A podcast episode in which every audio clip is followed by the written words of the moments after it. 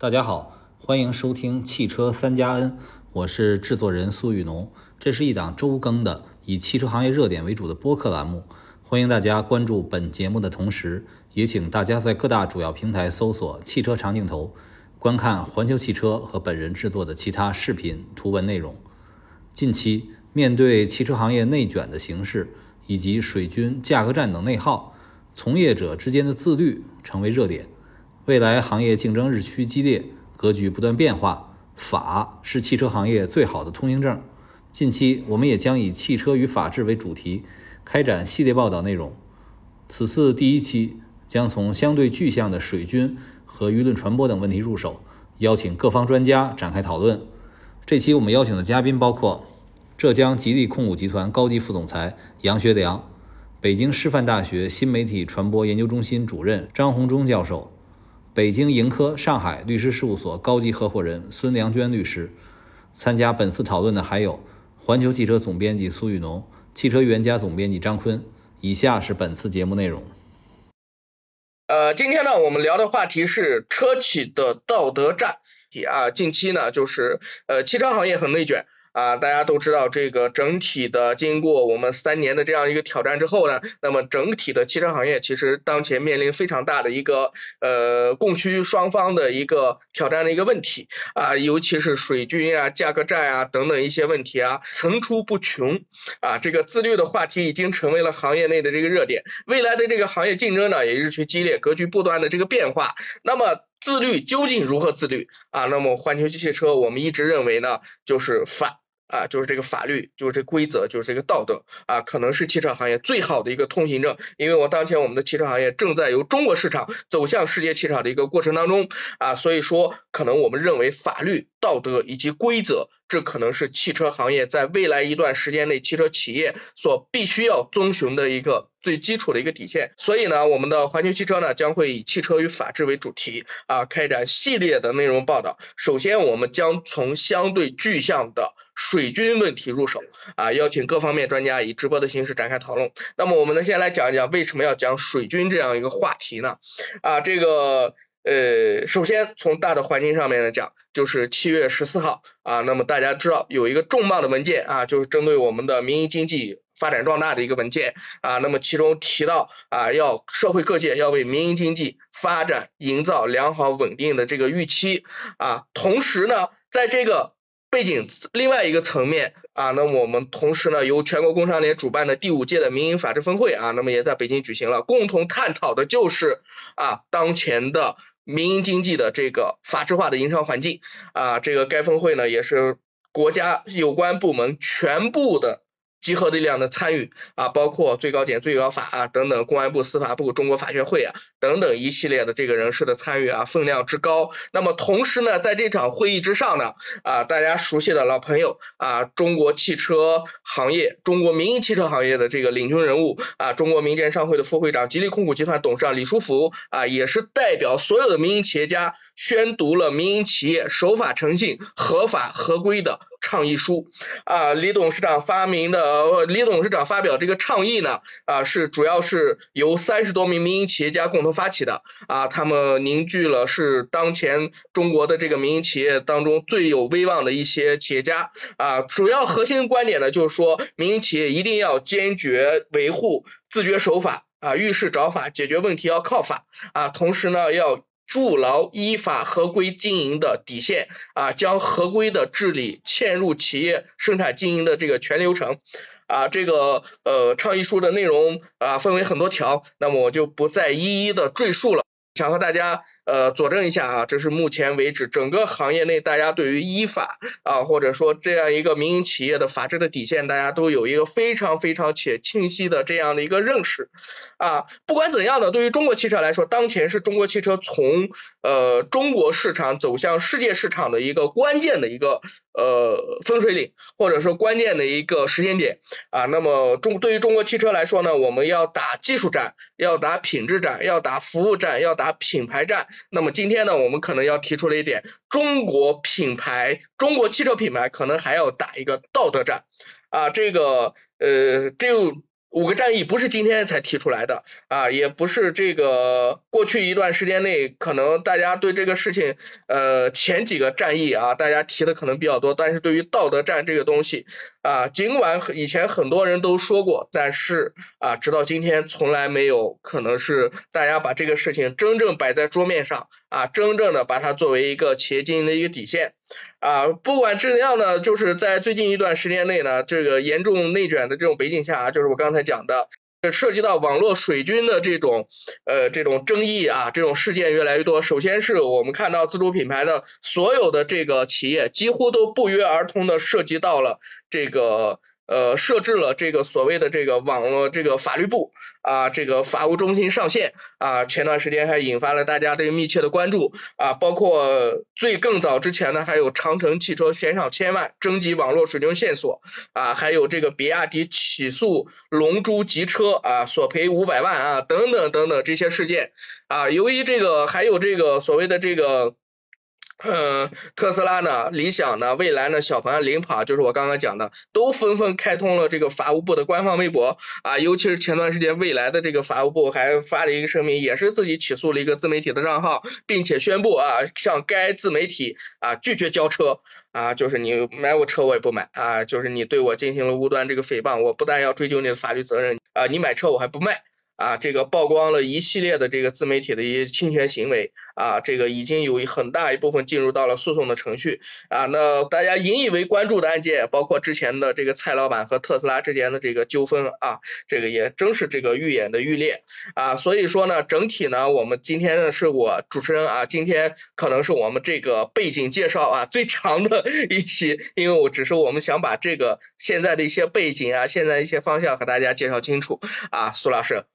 呃，其实这个话题啊，我们刚才也说到了，这个非常的大啊，汽车与法治的这样的一个话题。其实咱们不光是汽车行业，任何一个行业，任何一家企业啊，遵纪守法是这个底线。那我们最近为什么要谈这个跟法治有关的问题？还是因为什么呢？就是最近的这个这个汽车行业竞争太卷了，对吧？这个咱们也知道，现在这个汽车呢，也是呃消费的大头，也是这个振兴经济的一个主力，包括出口。领域汽车都是一枝独秀，那也就是说呢，汽车行业在承担着这样的一个重任的同时，其实呢，竞争呢也是愈加的这个激烈了。所以今年以来啊，这个行业这个卷的现象其实是非常严重的。其实，在以前啊，这个咱们竞争归竞争，但是企业之间呢，总体来说还是保持着呃一团和气的。但是今年呢，其实有些有些争端啊，不得不。呃，摆上台面了。那在这种情况，其实肯定是这个跟竞争压力大有关啊。比如说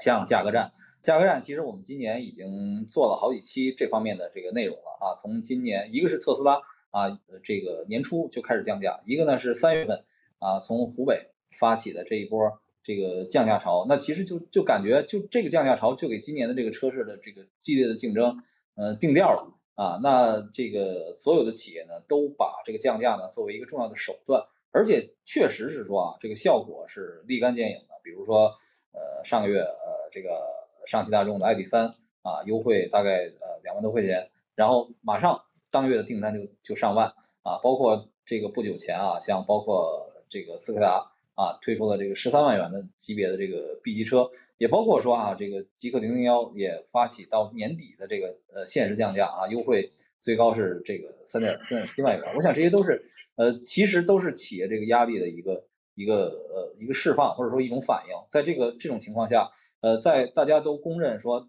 越往后发展啊，这个车企之间的竞争剩剩不下几家的时候，大家都希望为未来买一张啊这个这个船票。而且呢，这里面包括这个产生的争议在什么呢？就是七月份啊，当时中国汽车工业协会曾经邀请了十九家企业共同签署一个承诺书，叫做《汽车行业维护公平市场秩序承诺书》。这个本意啊是好的啊，这个其实呢是为了避免车企间的恶意竞争。但是呢，这个承诺书的就是表述啊，引发了一定的这个争议啊，不以非正常价格扰乱市场公平竞争秩序，这里面涉及到的一个价格啊，有违反垄断法之嫌，所以呢。最后呢，这个承诺书也撤除了相关的啊内容。其实这里面其实也是跟我们的跟这个法啊是是有关的，就是我们想遏制恶性竞争，但我们应该怎么通过什么样的方式，对吧？你包括说这个呃呃长城和比亚迪的问题啊，这里面咱们也是为为此啊专门做过一期直播。这个事儿呢，咱们今天不不过多的这个阐述了。其实这个其中也涉及到这方面的问题。还有就是刚才张坤也提到了，有很多企业对吧？法务部每家都有，但是法务部单独开通微博是这个近来才出现的一个现象。这就说明其实面对更加复杂的一个舆论的环境，车企已经不像以前似的说，哎，我有一个公关部啊，专门是这个呃产产负面的。对的，就是确实是现在是这样的，就是就是过去的可能很多的一些负面呀，一些这种所谓的这些负面的这些定义的这些事件，都由公安部来这个这个解释的啊，又有一些不管是解释也好，或者是我们讲的俗称的啊，媒体里面讲的叫铲事儿。啊，这个这个铲掉也好啊，或者说什么样的一种行为啊，现在呢，实际上是很多企业已经把法务部摆上前台啊，就是我直接参与到啊，用法律的这个问题来解决啊，我不跟你谈感情了，我其实也跟你谈法律啊，你你这个你现在很多的自媒体啊，包括很多的一些个人的一些言论啊，可能都涉及到侵权的这些东西啊，那我就直接就以以这样的一种方式，那其实这样的一种方式，从某种层面上，它也是呼唤起了就是外界舆论对你的这种关注。啊，所以呢，今天呢，我们也是呃，首先呢是请一位我们的环球汽车的好朋友啊，也是我们这个前粮会的啊，这个公关委员会的这个副理事长啊，然后同时呢，也是我们这个吉利的这个过去当过吉利集团的啊这个发言人啊，现在也依然是这个经常这个微博非常活跃啊，也是呃我们的好朋友啊杨学良先生。好，呃，我们现在邀请杨总啊，吉利控股集团高级副总裁杨学良杨总上线啊，欢迎你杨总。李总你好，张哥你好，非常感谢您啊，今天晚上能够参与我们的这个连线啊，那个其实啊，这个咱们杨学良总除了是这个吉利啊控股集团的高级副总裁，而且是吉利的官方的发言人之外，他还有另一重身份啊，就是我们这个钱粮会的公关分会的副会长啊。因为钱粮会呢，我我杨总我先简单介绍一句啊，铺垫一下这个啊。背景前台会呢，就是呃这个中国汽车营销经理人协会，它其实是由包括环球汽车啊参与啊联合多家车企发起的，就是汇集了我们中国汽车营销界的这个精英。目前呢有二百六十多位会员，全是这个中国企业的这个营销公关的这个负责人。其实我们啊今天谈起这个话题啊，为什么请杨总以这个前台会的身份？来出席呢，其实就是说前台会的价值就是为了车企的营销人提供一些交流的平台，也促进行业的健康的发展，促进交流。所以呢，也今天也是非常欢迎啊，杨总能够啊从前台会的角度，从呃您的这个官方身份的角度，为我们的汽车人呢提出一些建议哈，杨总。嗯，好的，谢谢。嗯，好的。我很高兴这个代表吉利跟大家做一个交流，同时呢，呃，也感谢这个环球汽车和前粮会。对吉利汽车工作的支持吧，因为这个前粮会呢是中国汽车营销经理人的一个交流和学习的平台。原来呢主要是以市场营销和销售领域的负责人为主，后来呢大家觉得现在这个品牌传播和公关的这个作用啊日益的突出，就是营销和公关的边界越来越模糊。那就专门把这个公关传播这一块拿出来做了一个小的，有点像分会一样的。那我在公关行业工作时间比较久吧，所以大家就给了这样的一个一个机会吧，所以我很愿意也从前联会的角度跟大家做一个交流。好的，呃，杨总呢是这个老公关人、老营销人啊，然后。我看您自己的微博呢也非常活跃，有的时候这个转发点赞的也不一定是本企业的内容，在汽车行业的一些大事啊也经常会会点赞啊，这个呃所以呢其实这个也是说我们现在的这个媒介传播形态更加复杂、更加多元的这样的一个一个表现哈，包括刚才我您上线之前我们也聊到过，以前我们都叫负面啊，现在呢其实呃自媒体形式多种多样，然后企业也自己在做自己的这个私域流量。所以您在这个就是说，您在这个中呃传播形式更加多元的情况下，您怎么看待啊我们这个针对企业的各种声音呢？针对企业和品牌的来自于各个渠道的声音呢，我们要理性的看待。首先呢，确实整个的这个传播的环境和形式发生了本质性的变化，因为原来这个传统的媒体时代呢。一个企业或者品牌，它有向外对外去表达的这些价值主张，或者是技术特点，或者是产品的一些特性呢，首先要找到有影响力的媒体平台。所以通过影响这些媒体平台，来去真正影响到自己的潜在的消费者和自己的利益相关方。但是呢，现在随着这种社交媒体的发展呢，确实所有的这些能够在社交媒体上有阵地、有发言渠道的人，只要他掌握了一手的信息或者有直接的感受，都可以随时的和品牌发生互动。这种互动和感受有可能是良性的，有可能是中性的，也有可能是偏负面的。这个我觉得我们要理性的去看待。从企业的角度来讲，我们确实需要去利用这个社交媒体和新媒体的时代，能够通过这些社交媒体，充分的去倾听到用户和社会各界。对企业、对品牌的认知和感受，当然我们希望有更多正面的、正能量的信息传递出去。同时，我觉得对企业和品牌发展有意义的建设性的意见，也我们也要虚心的接受。有一些用户有直接的问题，我们也帮助用户去及时的去解决。我觉得这个是最本质的东西。当然，这个社交媒体时代也存在一定的这个信息的混杂，甚至一定程度的良莠不分，或者一定的信息的信息不对称，或者是去制造假信息，或者是利用热点去煽动情绪，不是基于客观事实，不是基于理性、建设性，不是基于正向的去。传播企业和品牌的信息，那这样的话呢，对企业也带来了一定程度的伤害。我们也分析过所谓的这个水军，呃，大家有的时候讲说这个商业时代这个水军为了商业利益，所以呢也挺难去把它从根上铲除的。但是我认为随着整个监管机构对以商业利益为驱动的这种所谓的水军队伍的这种治理，包括消费者日益成熟的对产品、对品牌的认知，以及对媒体传播形式的认知，我仍然认为这个叫什么主流的东西会占到主要的这个这个比例，那中性和负面的东西，我们觉得主要是看。怎么样去引导、去辨别、去真正的倾听？有一些东西就不要理它。这种网络的喷子，我觉得就不要理他了。他除了喷 A，他也喷 B，他也喷 C。然后呢，有一些用户，某些品牌的用户，确实为了一些所谓自己的价值主张或者自己的商业利益。来去所谓的始终的保护品牌的特点或者优势。如果你提到这个品牌的不足或缺点，它是不会经过理性的分析和辨别，一概的不去认可而去怼，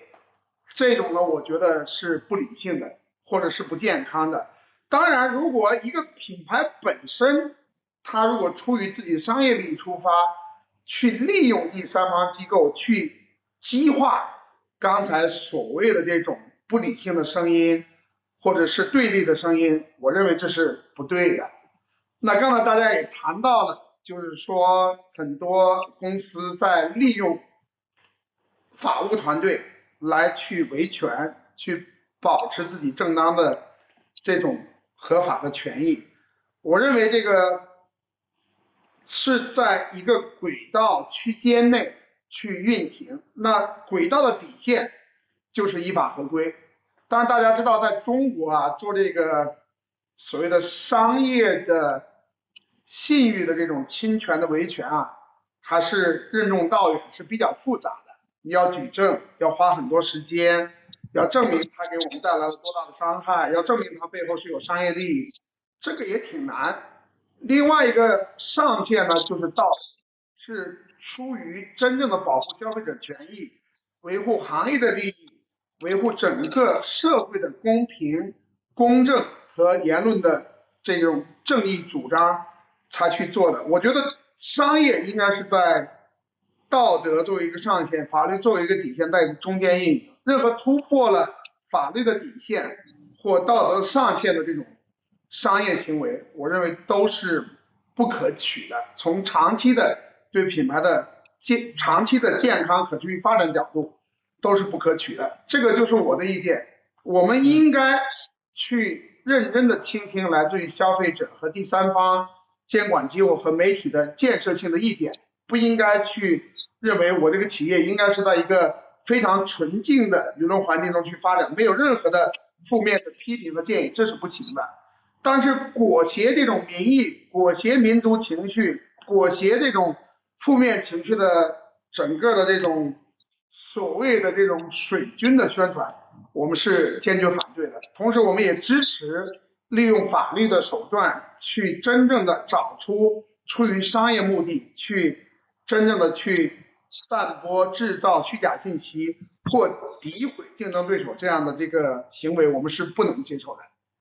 嗯，好的。刚才杨总您讲的这这一点啊，我简单总结一下，就其实您提到了两个关键词啊，一个是这个互动，互动呢，就是其实早先前呢，这个其实企业对用户的传播是一个单向的，对吧？我们说发布内容啊、广告，其实都是单向的。那现在有这个智能化的加持，其实我们企业就需要直面用户。其实，在这个过程中，我们的就是既需要告诉用户信息，又需要倾听用户的这个声音。所以，在这个互动基础上，您讲的第二个关键词其实就是就是理性，就是呃，凡是理性的声音，我们都可以倾听、认真的对待、及时的反馈。但是，如果说是裹挟了某种情绪，或者说是制造虚假信息的，那我们也要坚决的这个斗争，对吧？就是刚才您您表达的是这个意思。那呃，我还想问您一下，就是这个呃，李书福董事长啊，不久前他表示啊，就是说这个企业的发展一定是在两条线之间，一个是法律高压线啊，一个是道德底线。那这个道德底线呢，这个李书福董事长又又提到了这个道德战的这个说法，因为这个叫做技术战、品质战、服务战、品牌战和道德战。这个道德战啊，您呃是怎么来理解的？我想想请问您一下，因为。感觉这个道德应该是大家遵守的，那这个战啊，又又从何从何说来呢？就想请您解释解释道德战的这个问题。对，大家对这个品牌战、品质战、价格战、这个技术战、服务战，大家都很好理解啊。这个我们提到的这个不打价格战，要打刚才讲到这几个站，是在二零零七年新远景发布的时候，我们提供了提出了一个叫宁波宣言。因为当时中国市场进入到了一个相对混乱的竞争时代，大家都去纷纷通过价格的这种呃降低去抢夺更多的市场份额，但这里面就出现了很多不理性，甚至不以消费者利益为出发点的一些呃行为或者活动。我们讲的这个道德战是本质上就是要依法合规和从。消费者利益出发去做的这些业务的安排，打个比方说，当时那个时候啊，零七年的时候，有很多车型在车里面没有必要的安全气囊，就是它这个所谓的这个被动安全，连两星都达不到，这个更不要谈五星的说法。但是如果你达不到的话，当然市场法规也没有说你不能卖，但是你达不到的话，消费者一旦出现了意外，对消费者的、对驾驶者和乘坐者的生命安全和财产是造成了巨大的这种潜在的风险。那第二个，当时有很多人不用环保的材料，包括车内饰的材料，包括车的这些外饰的这些，比如说油漆。那当然，大家一个直观的感受就坐到车里面有很大的味道。那当时我们就提出来了，我们一定要从消费者的利益角度，要远远高于国家的行业标准去做汽车的内饰的环保的这种水准。我们当时提出了一个叫鼻子小组，就除了你去按照国家的标准是高，甚至高于国家标准去做，然后还有一个专门的实验团队要真正做到里面去闻，尤其是在高温的情况下去闻，就类似于这种，就是说哪怕消费者不知情，哪怕法规还没有做到这一点的要求，我们也要从道德的角度来去更高的要求自己，保护消费者权益。来提升行业的标准，达到这个叫什么行业的健康可持续的一个发展，这是提出的这个所谓的道德战。那到了今天，这个道德战可能有更丰富的内涵，就是现在大家都在讲 ESG，就是企业的合规、环保和治理。打个比方说，企业肯定要合法用工，肯定要达到国家的环保要求，不能去高于国家的环保要求去做排放。比如说，这个合规不仅仅是在中国的，而且要在全球的合规，要符合每个地方的法律法规。比如说文化的多样性的问题，比如说员工的本地化的这种教育提升的问题，等等等等一系列的问题，都对一个在全球发展业务的企业和品牌提出了更高的标准和要求。所以在今天，我们当然觉得技术品质。品牌服务要得到进一步的提升，要给消费者提供更加具有性价比、更加物美价廉的产品。但如果中国消费者要按照国家的要求，打造具有世界一流竞争力的企业，其实我认为合规和企业治理和企业道德的发展具有更深刻和广泛的指导意义。因为你的业务已经不仅仅是在中国，你要全球。去合规，全球的去发展，我觉得这一点是非常非常重要的。所以你刚才大家也谈到了，就是说中国的这个舆论的这个所谓负面的处理的问题，我们也应该和发达国家或者是这种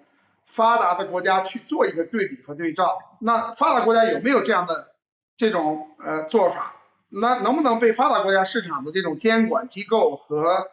用户和消费者能接受，能不能被发达国家的这种市场的法律法规体系所认同？我觉得这一点对中国企业的长期的可持续发展也是非常具有挑战性的，要求是很高的。所以我认为大家一定要认真的思考。我们提出了打这个道德战，实际上就是企业的依法合规的发展、公平透明的发展，以消费者权益优先的视角，以全球合规的视角去考虑企业整个的一个长久发展的一个呃做法，这是我们的一个思考。嗯，杨总，您刚才我们从这个对舆论的处理，一直谈到了呃产品品质的提升，谈到了 ESG 的这个问题。实际上，我觉得这个也是一方面是对用户的尊重，一方面也是这个我们吉利也好，所有的中国车企也好，发展壮大之后对社会的一种良性的回馈啊。嗯，杨总，那最后还是想请您，就是说，呃，站在前联会的视角上吧，您看一看，就是我们车企之间，我们这些营销人之间，我们应该应该怎么来做？您您提从您的角度来提一提您的看法。呃，我觉得我们还是要以这个最高的职业道德水准来去从事品牌建设和公关传播的业务。那其实呢？这个公关呢有很多这个呃学术的流派，当然呢，实际上这个公关的有一个创始的学者叫 Arthur Page，这个全球的这个成立了一个叫 Page Principle，叫这个以 Arthur Page 作为这个命名的这样一个叫七个原则吧，我这里面正好有这七个原则，我稍微讲一下啊，第一条，Tell the truth。讲真话，一定要讲真话。用我们的事实讲，就是说真话要尽量能多讲就多讲，不不能讲假话的。第二个就是用事实行动去证明你讲的话是真的，这是第二点。第三点就是倾听利益相关方的声音。我觉得这个利益相关方在中国主要是用户、消媒体。监管机构、社区整个的这个第三方的投资者，然后包括我们的上下游的合作伙伴，要倾听他们的声音。第四个就是说，所有的品牌建设都是为了未来去考虑，你这企业的未来的声誉、市场价值具有多大的影响力，而不是只是解决今天一个短期的问题。第五个呢，就是这个公关啊，不是一个部门的活动，也不是一个人的活动，而是整个公司的活动。所以说，公关的成功是系于整个公司的所有人的理解和所有人的共识和所有人的行动。第六个呢，所有的公司对公关的这个认知，实际上来自于全体员工的全体员工的认知。也就是说，品牌是每一个人的任务，是所有员工的共识。如果所有员工认为我们应该是这样做的，那我们就应该应该这样去做，你不能去整天教育别人，但是内部的员工都不认可。然后第七个就是永远保持冷静、信心和善意。这个当时是阿瑟佩特讲了这么七条原则啊，就无论发生什么，公关都要。作为管理的一部分，作为企业发展战略的一部分，都要保持客观的、冷静的、耐心的，而且是充满善意的，而不是充满这种叫什么这种对立的，或者是充满这种恶意的、充满这种混淆是非的呃理念和行为。我今天也在这儿稍微的把这个阿瑟配置这个七条原则，当然在以社交。媒体为特点的新的传播环境和新时代下，这个传播的本质确实发生了一定的变化。人人是媒体，厂商要跟用户之间发生直接的链接，实时的倾听用户的声音，实时的去反馈，而不是仅仅依赖于媒体和第三方。但是我仍然认为这些原则是呃可行的，而且我认为未来。真正的能在市场竞争中脱颖而出的企业和品牌，一个是拥有技术的创新能力，拥有很好的组织文化，拥有独特的品牌定位，同时是善于倾听和回馈来自于用户和社社会各界的声音和反馈的企业。谢谢谢谢杨总刚才讲的这个七大原则啊，其实我觉得您刚才讲的啊，这有一句话有一个词可以来形容，叫。咱们都说叫相由心生，对吧？咱们的公关部门其实是企业对外传播的一个重要的窗口。那相由心生呢，就是说我们我们整个这个企业行得端坐得正，我们对外表现的也也就正。反过来，如果你对外表现的就是透着一股邪气，那这个企业的这个呃整个的战略主主导思想肯定也是出现了一些一些问题的。嗯，我同意你的观点，也就是说用我们的话来讲，价值观很重要。任何一个品牌或者任何一个企业长期存在和发展的理由，就是它有自己的价值观，它是真正为用户和利益相关方创造长久的可持续的价值的。这个 purpose 很重要，没有 purpose 的公司，最后肯定会被市场无情的淘汰的。嗯，好的好的，那非常感谢啊，非常感谢吉利控股集团的高级副总裁杨学良总啊，也是我们前粮会公关分会的副会长啊，杨总，谢谢您参与我们的直播连线，辛苦了。嗯，好，那我们连线就到这儿，谢谢。好，再见。嗯，谢。呃，杨杨总讲的其实非常非常呃全面哈，各个方面都涉及到了。我们这样吧，我们先赶紧邀请我们的第二位嘉宾呃张宏忠教授呃上线吧。张教授您好。哎，你好。欢迎您，两位主持好啊！参加我们的连线，您久等了啊，感谢您。张教授，刚才我们呃第一位嘉宾啊是从企业实践的角度来谈这个话题啊，您呢是这个传媒领域的这个专家了，我也是学者啊，我想请。请您先先讲一讲哈，就是咱们一开始说的这个水军这个事儿哈，就是现在其实企业真的是这个用这个水军啊，这个又有的时候又不得不用，然后又又被这个水军所困所苦哈。这个您觉得就是企业间的这个竞争，水军带来什么样的这个问题和影响呢？现在？呃，关于水军这个问水军这个问题啊，呃，有主要指的是网络水军。那么这呃，我觉得呃，我们首先要把这个呃概念要鉴定清楚，呃，究竟水军指呃它的内涵和外延指的是什么？比如内涵，它就指的是哦，就是网络推手。那么这这种，那么外延指的是哪些群体组成的？比如说有公关公司的，那么有自发的呃网民的，那么也有一些利益团体的或者竞品对手的。所以我们要把它的内涵和外延这样把它说清楚以后呢，针对每一种呃水晶的类型，我哪些是合理的营销范畴之内的，哪些是超出了我们。呃，伦理法规之外的，那么这样的我们才能够讨论这个问题。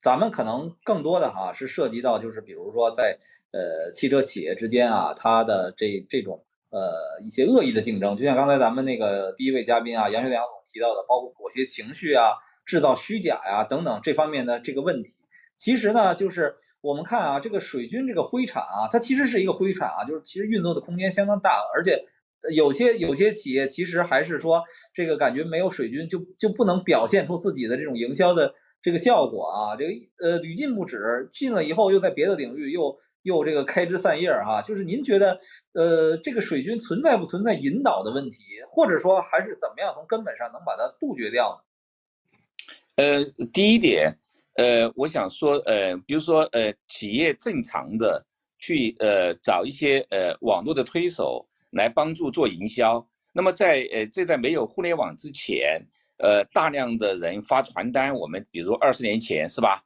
那么这种情况也是一样的，呃，水军的类型。那么到了今天的时候呢，我们有互联网，那么比如说我们有社交媒体，那么就更便利的为呃这种营销提供了一种方一种呃可能性。那么在在这里面就就会就有一个度的问题，就是说。你是一个在规则范围之内的这样的一个营销是没问题。如果说是一种恶意的去扩散一些攻击对方、一些损害对呃某一个品牌的利益，那么这种水军，那么我们就就要特别的防范。那么这是我我们要说的是这一类呃水军，就是说呃有带有恶意的攻击的，那么这样的一些呃做法，那么这种水军，那么现在。那么这种水军可能有呃类型里面，比如有些是呃机构来做的，或者比如一些公司啊什么的，或者是有些是呃网民自发的一些呃群体来做的。那么这样的一种呃水军，那么就是我们今天要防范的，尤其是在我们呃今天人工智能技术在发展的时候，那么呃我们更要注意另外一种水军的类型，就是利用 AI 技术来做的社交机器人。那么，这种它的量是更大的。比如说，我你一个呃，你一百人、两百人、三百人，你发动几百人做，那么几几千人，那么这种量，它比不上几个机器社交机器人它发的量，它是可以呃快速的来繁殖的。那么这种机器水军，其实是我们今天我们更应该防范的，尤其是比如说，现在我们最近在跟踪呃。海外的社交媒体平台已经用到什么程度？我们之前基于 AI 技术做的社交机器人这种机器水军，我们还可以用一些技术手段来甄别、来鉴别，比如我们团队用 bot meter 啊这些方法来识别。但现在我们就发现另外一种水军，用现有的检测方法我们检测不出来，就是基于大模型接口，比如说 GPT 大模型、各种大模型接口的。这种社交机器人水军，那么他有意要攻击某一个品牌的时候，它的量是很大的，因为它是机器生产，AI 生产，所以这种水军就带有恶意攻击，而且用我们一般的方法，我们很难去识别，因为你识别不出来，也有的，因为它大模型里面它就是一种呃多能对话技术，它能够跟人正常的交流，像这种水军就就比较呃，我们特别要注意防范。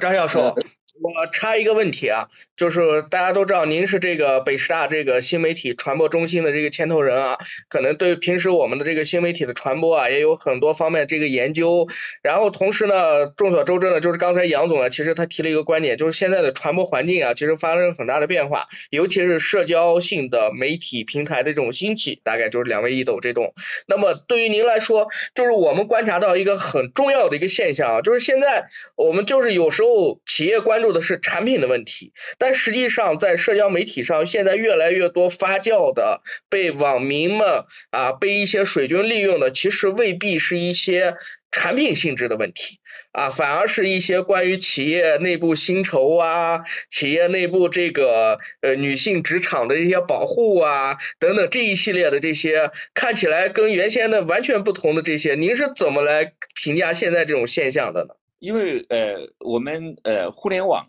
它是个，比如社交媒体平台，它跟我们现实一样，呃，它是呃，不可能呃，每个人都可能说按照我们理性的方式来表达。那么很多社交媒体里面，社交媒体平台里面，很多人的表达可能更多的是基于一种情绪的表达，因为情绪性的表表达。那么这种情绪的表达的时候，那么哪一种声音能够更加的吸引人？那么哪一种话题能够更加的引人注目？那么这个时候就只要有恶意的这种水军来引导的时候，可能这种情绪就会往这个方向走，就像这个水一样的，社交媒体上的情绪就像水一样，这个水呀，它是总是汇集到一个低洼的地方。那么同样的，那么在社交媒体上，一个企业。以哪一方面，那么呃是大家觉得更有一种窥视欲的时候，那么哪一方面的话题情绪都会往这方面走，所以这就是在呃我们社交媒体时代的时候，就是呃对我水军的这种产生，就对我们一种营销，我们企业的公关和营销提出了一种新的这样的一种挑战，呃比如说我们呃前年的时候，我在广州车展，当时。呃，我们我帮我做一个分享，帮一个在一个论坛里面，我就分享了社交机器人有哪些社交机器人在社交媒体平台上来参与了一些情绪的引呃情绪的引导的行为，比如说我，而且这种就就就是水军里面用人 AI 技术来进行情绪的引导，现在其实呃这个技术也是。用的蛮多的，所以这个里面，那么对于我们，呃，所以厂家就就要特别的，从专业的角度来防止这样的一些情况的这样的现象的一些产生，就要有有所呃防有所呃有相对应的预案，这样子可能就会呃把呃消费者拉到一个理性的这个轨道上来，嗯。您说的这个，就我也特别受启发。呃，张老师，就是呃，刚才您其实提到的一个是技术上哈，道高一尺，魔高一丈，已经能够利用这个大模型啊，去搞这个水军机器人儿。这样的话呢，这个呃，怎么说呢？这个水军的效率也高起来了，这是一个方面。另一方面，其实我们看传统的这个负所谓企业认认为的这个所谓的负面新闻啊，就是针对企业的质量问题啊啊产品问题啊等等。但有的时候呢，它其实。这个水军也好，或者说这种裹挟情绪的这种负面舆论也好，它它其实打击的不是这个企业本身，它其实是它不是为了针对企业的问题，而是为了流量。就我我我今天说 A 企业和说 B 企业目的是一样的，只要是把它搞乱，我能拿到流量，我去赚流量的钱，我去拿赚一波关注度。所以这个来讲，就是对企业它的这个传播，呃，这种防范也好，引导也好，就更加的这个这个复杂啊。就是说，面对这样的复杂的变化，您觉得？企业应该怎么去呃认识这个问题？怎么去建立好自己的一个舆论的生态呢？呃，对，这里有有有这么几个问题。第一个问题就是说，呃，比如说呃一些蹭流量的这样的一些水军，那么还有一些是恶意来攻击的水军。那么蹭流量这个水军，那么是他是哪里热就往哪里走，对不对？那么哪些点热就往哪些点走，哪些有吸引力，那么树大招风。呃，所以，那么他要蹭流量，他一定会把这些信息，把它找到里面最有包装性的、最有话题性的。所以前几年，呃，科这三十，科学杂志有有过一篇经典的论文，就说在社交媒体里面，那么为什么假消息比真事实跑得快？那么这就是这是共性的，就说一些谣言、流言、虚假信息信息，它比真实的信息是跑得更快的，在在社交媒体里面。那么这篇这三十这篇这篇 paper 是非常经典的一个研究，所以那么我们。呃，企业也面临这样蹭流量的这样一个环境里面的时候，那么他肯定就要把这些假一些信息包装的很很热门，那么这样子来对，但是对我们企业就是一种伤害。所以这个时候，我觉得这呃企业的应对，呃可能呃我们这里面有很多的呃公关公司公关的策略或者怎么样，但是我觉得呃企业里面，我觉得呃这个应对里面。有好多一些很很好的一些做法，一些公关的一些手段，我们是可以来呃采用的。那么这里面，比如说呃呃，我们可以归纳一下，呃，最近十年，呃，车企面临社交在社交媒体上被蹭流量、被恶搞、被攻击的时候，这些案例把它梳理出来，我们可以找，可其实可以找出很多规律性的东西出来的。这些很多好的做法，还有另外是另外一些行业，呃，比如说一些成熟的企业，呃，国际的大企业，他们也面临这样的一些问题。那么其实这就是全球所有不是汽车企业所有行业面临的问题。那么其实都是有很一些呃可行的方案来针对的。所以我们从呃方法的角度，我们呃首先要从方法论的角度来做一个应对。那么有了方法论以后，我们针对每个各自的行业、各自的特点，来找出一些具体的策略。我觉得这个是其实是，呃，至少我我们可以消解很多。比如说之前对我们的伤害是九十分，我们可以把它降到五十分，或者降到四十分。你不可能百分之百的把它降到零，这是不在社交媒体时代不可能的。因为我们要有一个呃认识，是社交媒体跟我们现实社会一样，它是复杂的。你作为一个大的企业以后呢，总是会有人来想出办法来消费你。那么我们怎么样来把这种消费把它降到最低，对我们的负面影响，这就是在要在方法论的层面，我们要做好这种呃应对。好的，呃，其实这个张教授啊讲讲的非常专业啊，就今天我们这个连线的时间有限啊，这个好多好多东西可能也也无法特别详细的这个展开啊，今天还是非常。感谢啊，张洪忠教授给我们的这个跟我们连线啊，对这个咱们这个舆论的问题呢发表看法。那今天咱们咱们这个连线就就先到这儿啊，非常感谢您。好的，好好的，好再见。以后有机会跟您多请教啊，谢谢谢谢。好的好，再见。好，再见再见。呃，非常非常感谢张教授啊，张教授是这个也是呃基于很多实践之之上啊，上升到的这个理论的层面啊。刚才杨学良总也是啊，基于自己这个呃老公关人几十年的经验啊，也是这个总结出理论。然后我们呃邀请我们一会儿最后一位哈连线嘉宾啊孙良娟律师。其实我觉得刚才张教授说了一个特别好的一个观点，就是说互联网水军啊或者情绪啊，他他这互联网水军其实是一种情绪性的引导。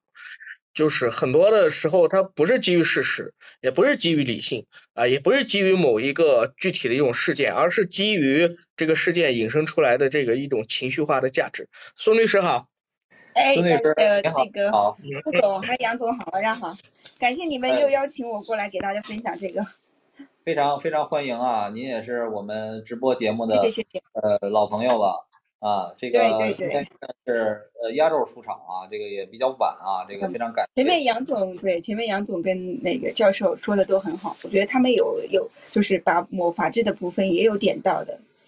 嗯，对，其实就是我想想问您这一点，刚才其实呃杨杨总在讲的时候啊，他就提到了一句，他说关于这个企业信誉方面侵权的这个处理啊，还是呃非常任重道远的哈，就是。呃，这个其实我们上次上次邀请您，咱们聊的是三幺五，三幺五呢，其实是因为企业的一些这种产品质量问题啊，给消费者造成了一些一些侵害。咱们今天倒过来了，车企有的时候也是这个受害者啊，所以才出现了像长城啊，这个比亚迪也好，蔚来也好，去起诉自媒体悬赏打击水军的这种这种情况。所以您是怎么看这个就是企业？呃，在这个舆论维权的过程中哈，所采取的这些方法呢？啊，苏总，苏总是这样的，其实这种不正当竞争的行为在各行各业都有的，但是车企的话，其实它相较于一般企业而言，它会嗯比较在乎自己的名誉，所以在这一块，在汽车行业的话，其实还是比较少一些，或者它发展可能滞后一些的，可能在别的小的行业，它可能发展的就是这一块可能更恶更恶劣一些。这是第一点，第二点的话，就是董事长在那个发表的文章上也说了。他就说法律是有边界的，就是在法律边界之外的，那我们用道德来考量。那超过突破了法律之外，那必须要受到法律的规制的。那一般其实我们现在在看这个，其实这是一种不正当竞争行为啊，这是第一点。它因为它会损害我们的商誉，这是首先。第二点，它会影影响我们直接的影响，就是影响我们未来产品的销量。那我们在看这些水军。呃，就刚刚杨总也说的，他说有一些是消费者，他是在正常表达自己的诉求，那他诉求可能表达的方式不对，不够理性，但是也会引起对车企造些造成一些不好的舆论。那这个其实跟水军是有本质性的区别的。我们是如何定义这个？如何去鉴定这样一个就是所谓的水军是构成不正当竞争，是构成侵权呢？一般有几个要素要考量一下。第一点，我们要看这些人他发表的这些事实啊，是不是主观的或者是虚假的。事实，那如果是符合非是他非常主观的一个表示意思表示，或者是他是没有虚假的，没有相关的证据做支撑的，那这个是首先第一档第一个要素它是符合的。第二个要素我们就要看，在这个因为通常情况下后面企业就会想去把这件事情解决掉，那解决的过程中，在这件事情的处理过程中呢，这相关的水军或者博主也好，或者自媒体也好，他其实是为了达到他的商业目的，他可能会跟你来进行一个商业。商业上的索要的财物，或者是我用我们的可能更夸张一点的说法，就是敲诈勒索的行为。哎，有一些可能会有这样的。那这是第二个考量因素。第三个考量因素就是说，在他发布一些相对比较主观以及没有未经核实的消息，或者是虚假的消息之后呢，它有没有造成我们被侵权方的损失？其实我们在其他各行各业都会很，比如米母婴母婴产品啊这种啊，它会反馈的非常快。就今天可能会有一个。不正当竞争的帖子在这儿，嗯，可能是什么，什么博啊、红书啊什么的。那未来三个几个月，它的销量会猛增，哎，猛降，就是猛跌。这这三个要素，其实如果一旦构成的话，其实我们一般我们在这种反不竞争、反不正当竞争率案子里面，我们会主张到就是赔索赔可以索赔的概率还是非常高的啊，主要是。就是水军的行为，我们去做一个定义，这样子的，就是我们会考量这三个因素，就是是不是构成法律上的一个侵权以及不正当竞争的行为。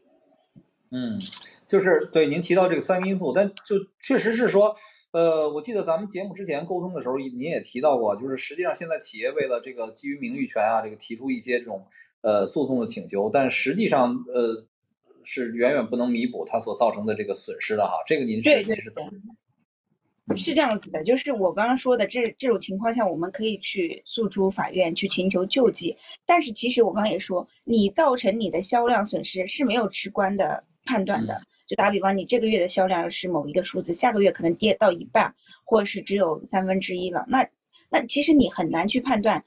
提交给法院说是他的这一个舆论引发的我的销量，这是他的因果关系。我们法律上讲究一个因果关系，是很难去直接判定的。那法院可能会，因为法官是有一定自由裁量权，他可能就在我们损失范围内，哎，给我们判一个数字。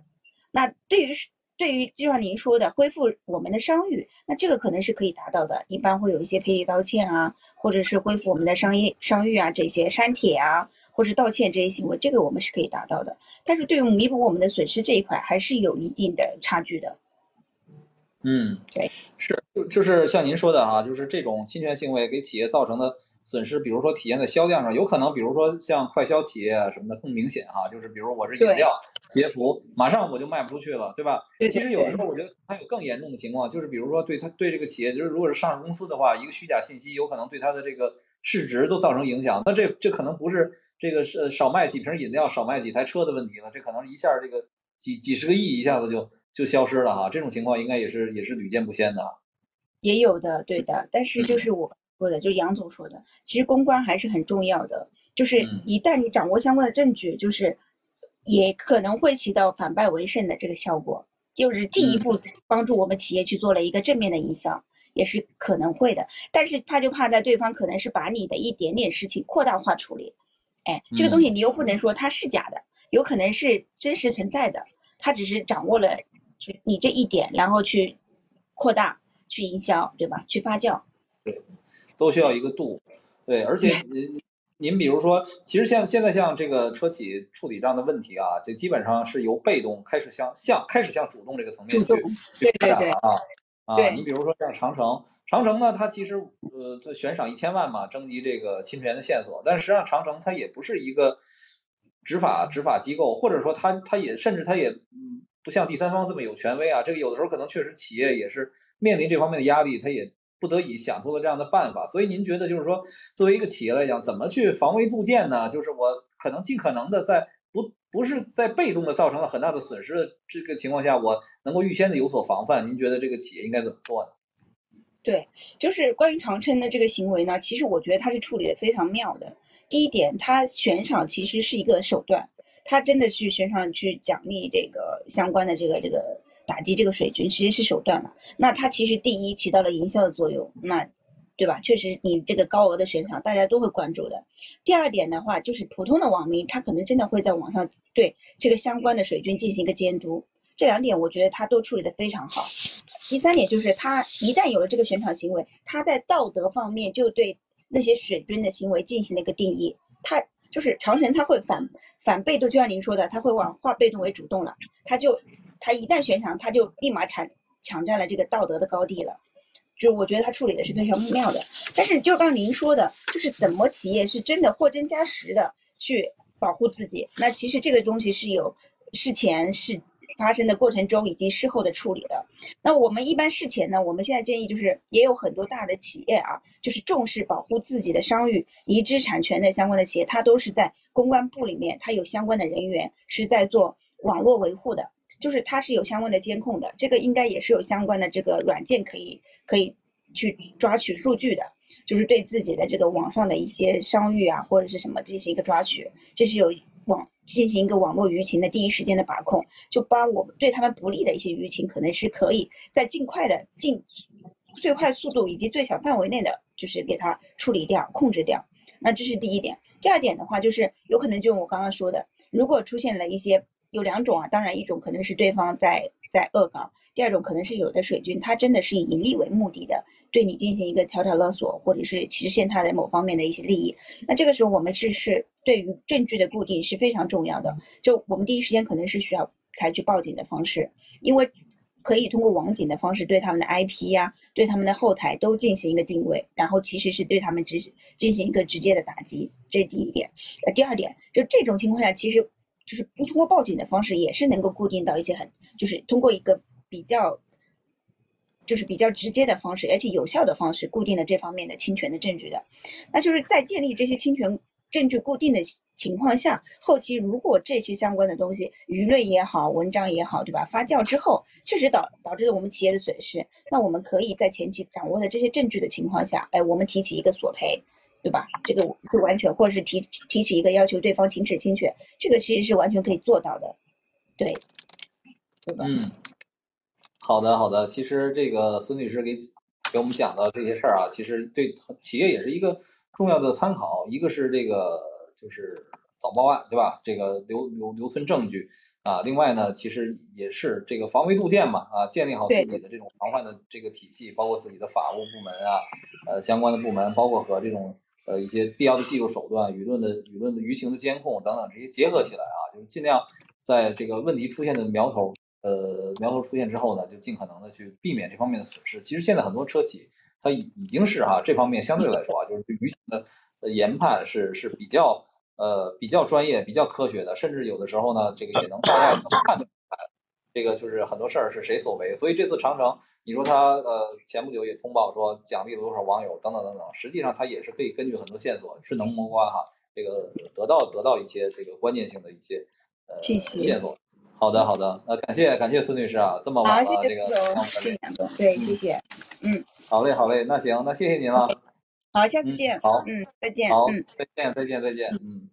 今天聊的是挺充实的啊，就是我本来以为这是一个特别。特别枯燥的话题啊，但实际上咱们聊的还是呃挺开心的。哈哈。嗯，对，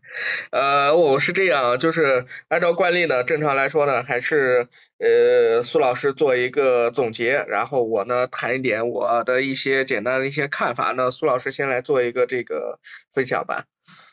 嗯，今天啊，我觉得咱们是有点什么呢？咱们这次这个直播啊，有点呃假公济私了啊，就是说呃，正是因为这个汽车与法治这个话题怎么聊，聊什么？啊，我是头脑中没有太明确的这个概念的，所以呢，呃，张坤一开始也说了，我们先从具象的话题入手，然后我们邀请了三个不同方面的这个专家，从各自的角度去判断。那这样的话呢，其实我觉得我们的这个想法啊就更多了，包括比如说，呃，杨学良总啊提到的，就是呃，我们从啊舆情的判断啊上到产品质量到啊。呃，ESG 啊，企业的合规啊，环保、合法治理等等这些啊，更高层面就涉及到一个企业战略的这个层面啊，逐层的递进和深入去综合的去理解啊这个法律的问题，去理解呃把道德战和这种品质战啊等等等等结合在一起的这样的一个思路，这是一个。第二个呢，就是这个呃张教授也讲到了，就是道高一尺，魔高一丈啊，这个。呃，对于这种负面的舆情，对于裹挟的情绪，我们一个呢是说我们可以反制啊，第二个呢也是要关注技术上方面的一些一些进展。那包括孙律师也提到了，就是防微杜渐哈，这个从呃利用利用好法律武器啊，如何减少，甚至啊从长远来看，因为你形成了一个比较强大的一个威慑力之后，可能这个所谓的水军他在。呃，面临这样的问题的时候，他也也得也得掂量掂量。其实这个事儿呢，是给我们的选题提供了很多呃丰富的这个素材哈。我觉得呢，就是所以今天给我呃最大的启发啊，一个就是说呃第一啊，这个是一个逐层深入的对法的理解，对汽车与法治的理解是一个逐层深入的关系。第二个啊，这个我们出面对这样的问题啊，其实需要各个企业。啊，呃，加强自律，这有达成这样的一个一个共识，那这个共识呢，是对用户的一个尊重，也是对啊社会的一个呃回馈。包括说啊，我们像前联会啊这样的组织，我们集成了汽车行业的这个呃精英，其实在这方面呢是更可以发挥啊自己的一个作用的啊。我先我先讲这这两这几方面吧，然后张坤你再做一些补充。呃，好的，苏老师，呃，那今天呢，我是听完这个整场啊，我们三位嘉宾的一个分享啊，我大概有几个方面的思考。当然了，我首先先呃，作为我对于水军目前这个事的一些看法，第一个，我觉得客观影响啊，对于企业的商誉啊，一定有影响，声誉、商誉一定是有影响的。这个很多的啊，就像刚才张教授所说的，这个其实很多的互联网的水军也好，互联网的这些以及被水军裹挟的不明真相的这些吃瓜群众也好啊，可能是这一些所有的这些呃输出也好，信息的输出也好，呃价值观的输出也好，可能是基于一个。呃，不太那么呃真实的结论，不太那么真实的事实啊，是一种被情绪裹挟的一种价值的一种信息的一种输出啊，所以说这个呢，那这种条件下，它一定是对企业的声誉或者商誉是有一定的影响的，尤其是啊，我们现在很多的这些。呃，坦率点来说，我们自主品牌啊，在过去的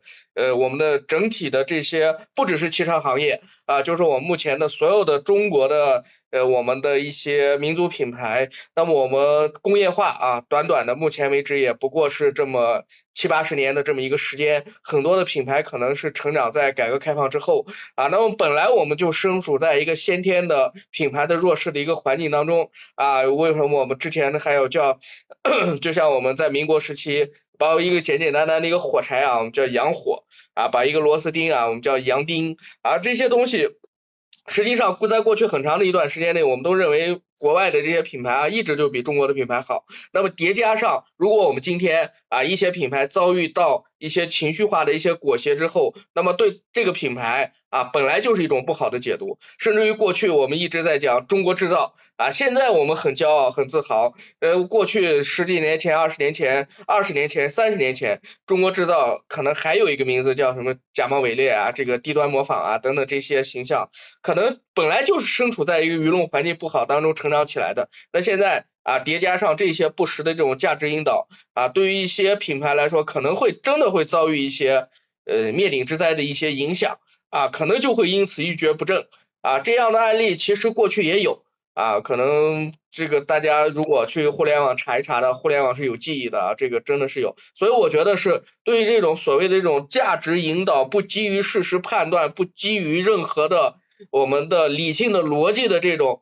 这这种所谓的情绪化的这种水军的这种恶意的攻击啊，那我们一定是要。不管是企业自身，还是我们的这所谓的监管部门也好，还是我们的一些呃职能部门也好，真的是要加大这个打击的这个力度啊。第二个呢，是我觉得是，这是我的第一个判断啊，就是对企业的声誉和商誉一定是会有影响的。第二个呢，是现在水军已经被当做了这个呃市场竞争的一种手段啊。这个过去我们讲的是手段是什么？我的产品的领先性。啊，我的技术的领先性啊，我的产品的设计感，我的技术的这一系列超越性，但现在就是在这种复杂的市场竞争当中啊，这个所谓的这些呃竞争的这个水军呢，这个水军呢已经被视作了一种所谓的竞争的一种手段啊，经常我们讲自己产品提升是一方面，还要怎么去想尽竭力去打击竞争对手。啊，利用这种水军这种手段，这个是我觉得是呃完全禁止啊。我个人觉得是有一定的困难，甚至这个水军可能在过去的啊或过去的这个时代，可能是我们的一些呃媒体层面的一些一些一些站在自身站在企业自身角度的一些解读，然后到互联网时代变成水军，那可能到未来可能会变成另外一种载体，这种东西。我觉得要完全要根治，可能还得基于企业自身的一个一个战略价值观的约束啊，就是刚才杨总所讲的，就是你自己如果不去约束这个事情啊，那完全是不行的啊，这个东西我觉得是禁着就是规避不了的。然后第三个呢，是我觉得是呃整体的对于中国，就是我刚才讲中国品牌、中国制造的一个信誉的一个一个一个一个。一个损伤的一个问题啊，如果说大家今天我们都在讲，就举一个例子啊，今天如果是互联网水军，我们今天攻击啊，今天攻击长城啊，明天攻击比亚迪，后天攻击吉吉利，攻击奇瑞啊，每天都在挨着来啊，不同的企业之间互相不同的这种攻击啊，那就充斥在互联网上，可想这是一种什么样的景象？那你中国汽车品牌这个形象到底在哪里？啊，这个可能是也是一个值得我们思考的问题，就是说这个东西企业一定要克制。就是我觉得啊，对于我们来说，就是中国互联网的这个，呃，叫什么？这个平均的网民的年龄，它本来就很年轻啊，据说是可能是呃这个。呃，初高中毕业的这么一个水平啊，就是中国互联网的平均的这个受教育的这个程度，可能就是一个义务教育的这么一个水平。当然，我不是说这个所谓的这个叫什么这个。呃，受教育程度高啊，他就一定在互联网上是一个理性的态度；受教育水平低啊，一定是一个被裹挟的。这个我没有啊，不是说是呃说是高学历的人才能使用互联网啊，我没有这个意思啊，大家不要断章取义啊来攻击我啊，这个 我没有没有丝毫这个意思啊。我举这个例子就是想说明的是，目前为止啊，在互联网上，其实我们真的是很多人对于事情的这个认识，他其实是呃没有理性化的这种认识的。啊，没有理性化的认识，你就会容易被一些呃，不管是叫 KOL 呀，或者是叫这种情绪的引领者呀，甚至一些大量的水军去裹挟，去去去去去发表、输出一些啊个这种这种言论呀，输出一些这种信息呀。另外一个，其实中国互联网啊，就是前段时间我还在跟苏老师探讨，我觉得中国互联网上现在其实这个情绪化的主义非常重啊，一个是呃这种民粹。啊，这个大家一定是啊，这种这种这种这种非常非常民粹的这种这种基调啊，这个非常非常自信感爆棚的。然后第二个是什么呢？第二个是男女对立啊，这个呃就是女性在职场上面的这种价值观呀，女性在职场上面的这一系列这些所得所得呀，这个一定是啊这个舆论讨论的一点焦点。然后第三个呢，还有这个关于这个劳资关系啊、薪酬关系啊等等一系列这些东西，但凡是只要是企业爆发了和这些就我们讲这些东西方面的一些沾边的一些舆论事件也好呀。公关的这些，我们简称公关危机也好呀，那一定是会被无限放大啊！之前我记得就是在汽车圈前半年，你像这个呃宝马冰淇淋的事件啊，之前奇瑞的这个奇瑞的这个内部邮件的这个事件啊，包括未来前段时间的这个所谓的性侵女员工的这个事件啊，等等这一系列事件啊，都是在互联网上有不停的这个发酵的。所以我说这个企业有时候啊，公关呀。或者说我们舆舆论所面临的呀，它不简简单单是一个产品的一个问题了，就是有时候其实互联网上我们种种这种情绪化的东西，已经对整个企业方方面面这些东西都有可能会爆发一个对你，就是我们今天今天讨论这个话题啊，可能是一个你你认为的所谓的负面呀，或者是一个什么东西，可能会非常非常的这个呃这个这个的出乎意料。所以我觉得，对于有时候可能就我的一个建议吧，我觉得企业其实也未必现在呃那么的玻璃心啊，觉得我身为一个负责任的企业啊，我这家企业在舆论上、在社会上，我一丁点的这个负面的声音都不要有。我觉得这个完全可能是现在是。就就就说的过一点叫痴心妄想。你现在基本上这样的一个社交化的媒体平台当中，我觉得很难达到这一点。那就是可能还是要抓住一个根本啊，究竟是什么是才是最核心的影响自己企业正常经营、干扰自己正常经营这个东西呢？我们一定要，如果是这个东西出现，要坚决的予以斗争啊，怎么样用最合理的方式啊，平息掉这些舆论的这些呃风向。舆论的这些热潮，那对于一些啊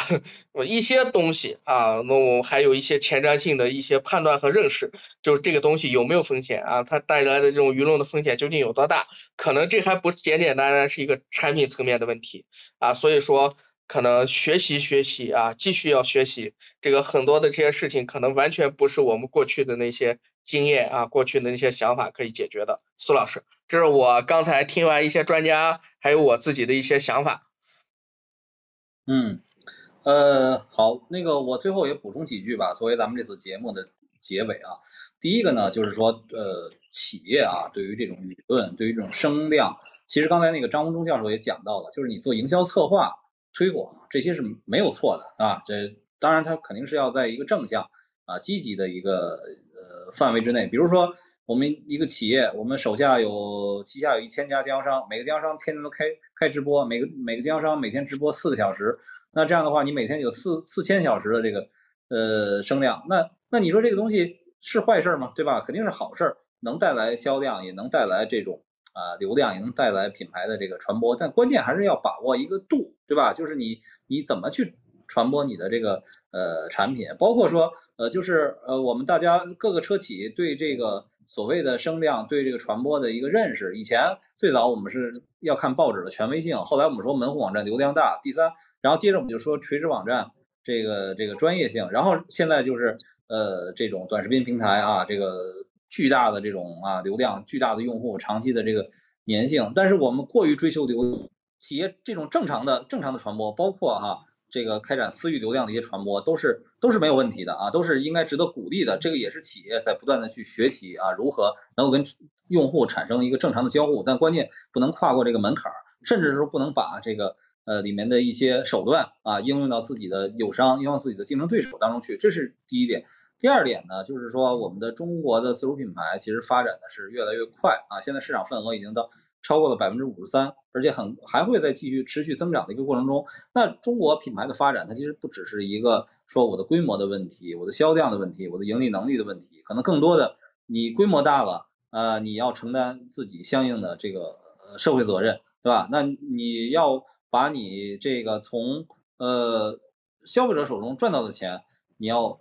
适度的去回馈到社会啊，产生这样的一个。良性、积极的、正向的这个循环，也体现出自己的这个责任心和和公益心。我觉得，呃，就是说，呃，我们提到吉利，他提到的这些做法，道德底线、法律底线，这个至少是一个非常正向的一个一个呼吁，我觉得每个每个企业，当你达到这样的规模啊，你一定要站在一个不一样的高度、不一样的角度去看待这样的这个问题，这是这是第二个啊，第三个呃，我想说的呢，就是呃，其实咱们这个话题肯定不止于此啊，我觉得还会更加的呃深入。其实呢，伴随着中国汽车的发展，伴随着我们走向海外，伴随着我们把呃汽车理念输出到世界范围这样的一个过程，那其实输出的这个不止输出的我们说装了车机有自动驾驶，而是说我们对汽车文化的一个新的认识。咱们以前其实也探讨过啊，在智能化、电动化的这个这个时代，我们如何去理解汽车文化，看待汽车这样的一个一个产品的问题等等，其实都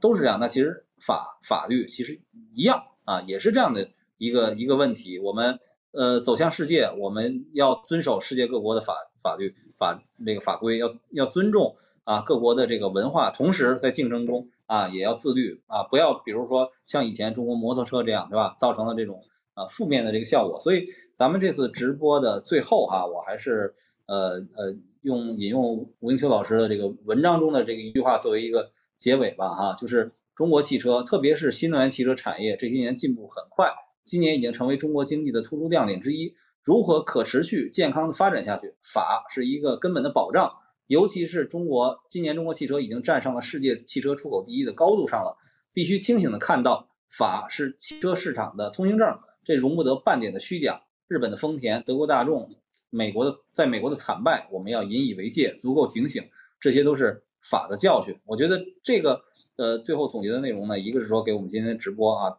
带上一个高度，同时呢，也给我们后续的呃内容报道呢开呃做一个新的开启。也就是说呢，呃，我们环球汽车呢也会呃基于这个主题会推出更多的内容，我们也会邀请各呃各个领域的专家呢来参与我们的这个呃讨论。好，那也这个感谢张坤，那个感谢各位的参与啊，也感谢在这个公屏上和我们交流的各位网友。好，谢谢大家，再见。